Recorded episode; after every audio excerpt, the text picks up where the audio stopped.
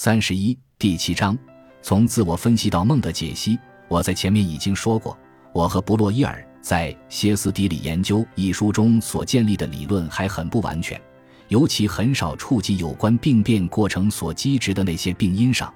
现在，我已从经验的快速增进的积累中发现，在神经质背后的神秘因素，它们并不是随便任何一种类型的情绪激愤，而是早年的或新近的性经验所引起的。我之研究神经质患者，原是不怀任何偏见的，所以我的结论绝不是我有意造成，也没有夹杂半点个人的期望成分在内。由此可见，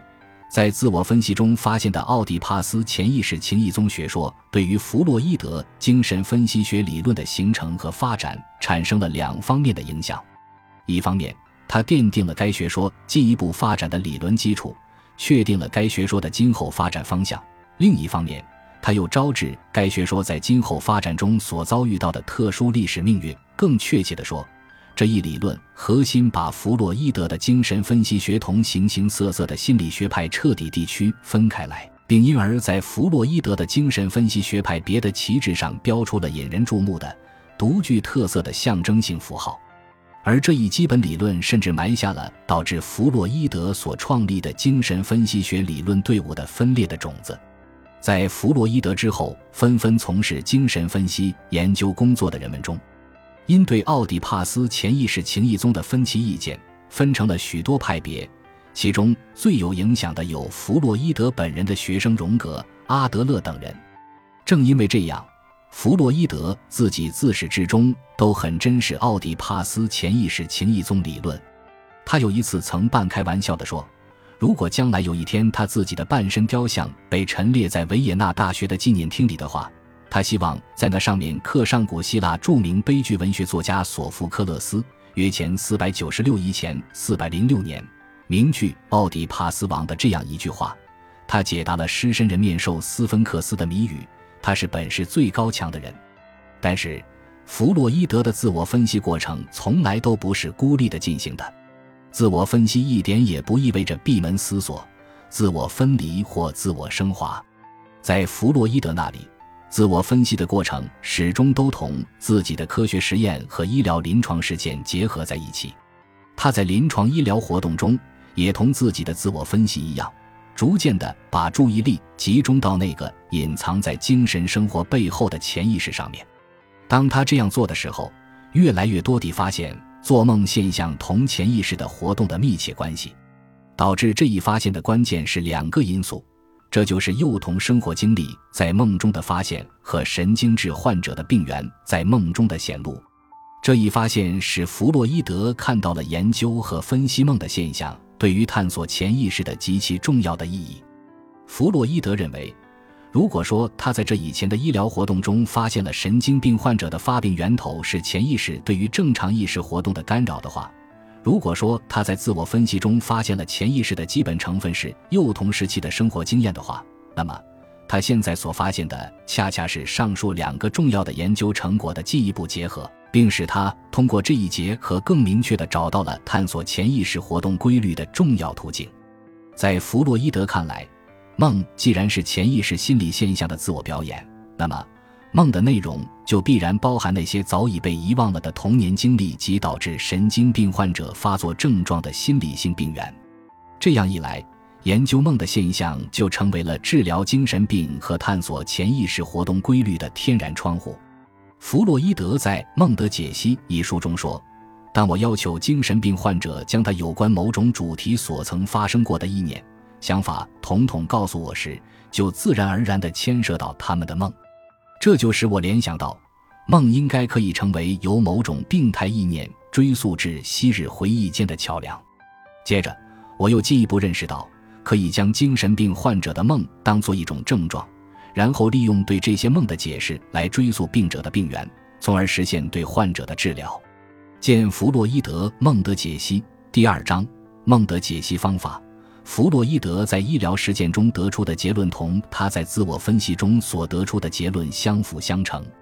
使他决心把自我分析的重点转向对自己的梦的分析工作上。弗洛伊德一向重视本人的亲身实践的重要意义，他认为，人类精神生活既然以深藏于人类心理内层的潜意识为基础，为了深入了解潜意识的活动规律，就非要通过亲自实践不可。在某种意义上说，自己才是本人心理活动之最直接的见证人。所以在确认了孟德分析的重要意义之后，弗洛伊德毫不犹豫地着手分析自己的梦，并把这种分析看作是自我分析的最重要的组成部分。在《梦的解析》一书的第一版序言中，弗洛伊德说：“在阅读本书时，大家自然会明白为什么那些刊载于文献上的或来源不明的梦都不能加以利用。只有本人以及那些接受我的精神治疗的患者的梦才有资格被我选用。但我基本上放弃病人的梦不用，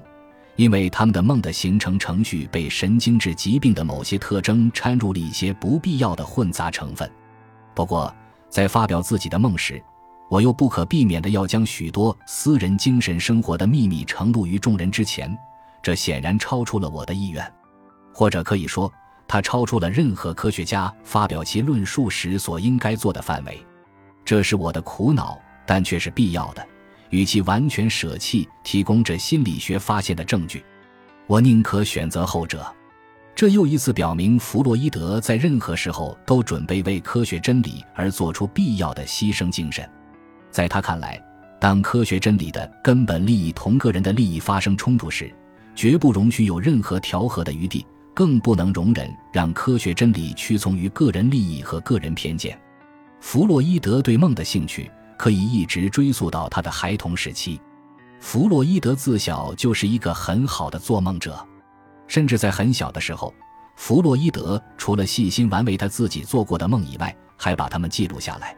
他和玛莎订婚以后两星期，就在信上对玛莎说：“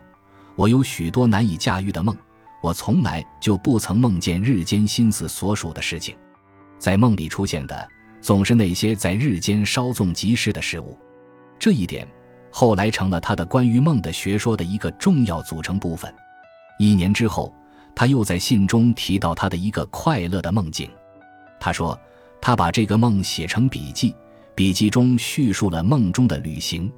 这里我们可以看出，弗洛伊德一直是很看重梦在心理活动中的地位。在由案可稽的诸病例中，弗洛伊德所做的第一个梦的分析是布洛伊尔的侄艾米尔·考夫曼的梦，那是一八九五年三月四日的事。弗洛伊德把它拿来和他所治疗的弗莱斯的一个病人的幻梦性精神病相比，认为其中愿望的实现这一点，两者是一样的。那个梦后来编入《梦的解析》一书中。这个梦是一个懒惰的医生做的。那个医生为了省得起床，梦见他已经在医院中上班了。这是第一个用来说明梦是愿望的实现这个原理的梦例。感谢您的收听。本集已经播讲完毕，喜欢请订阅专辑，关注主播主页，更多精彩内容等着你。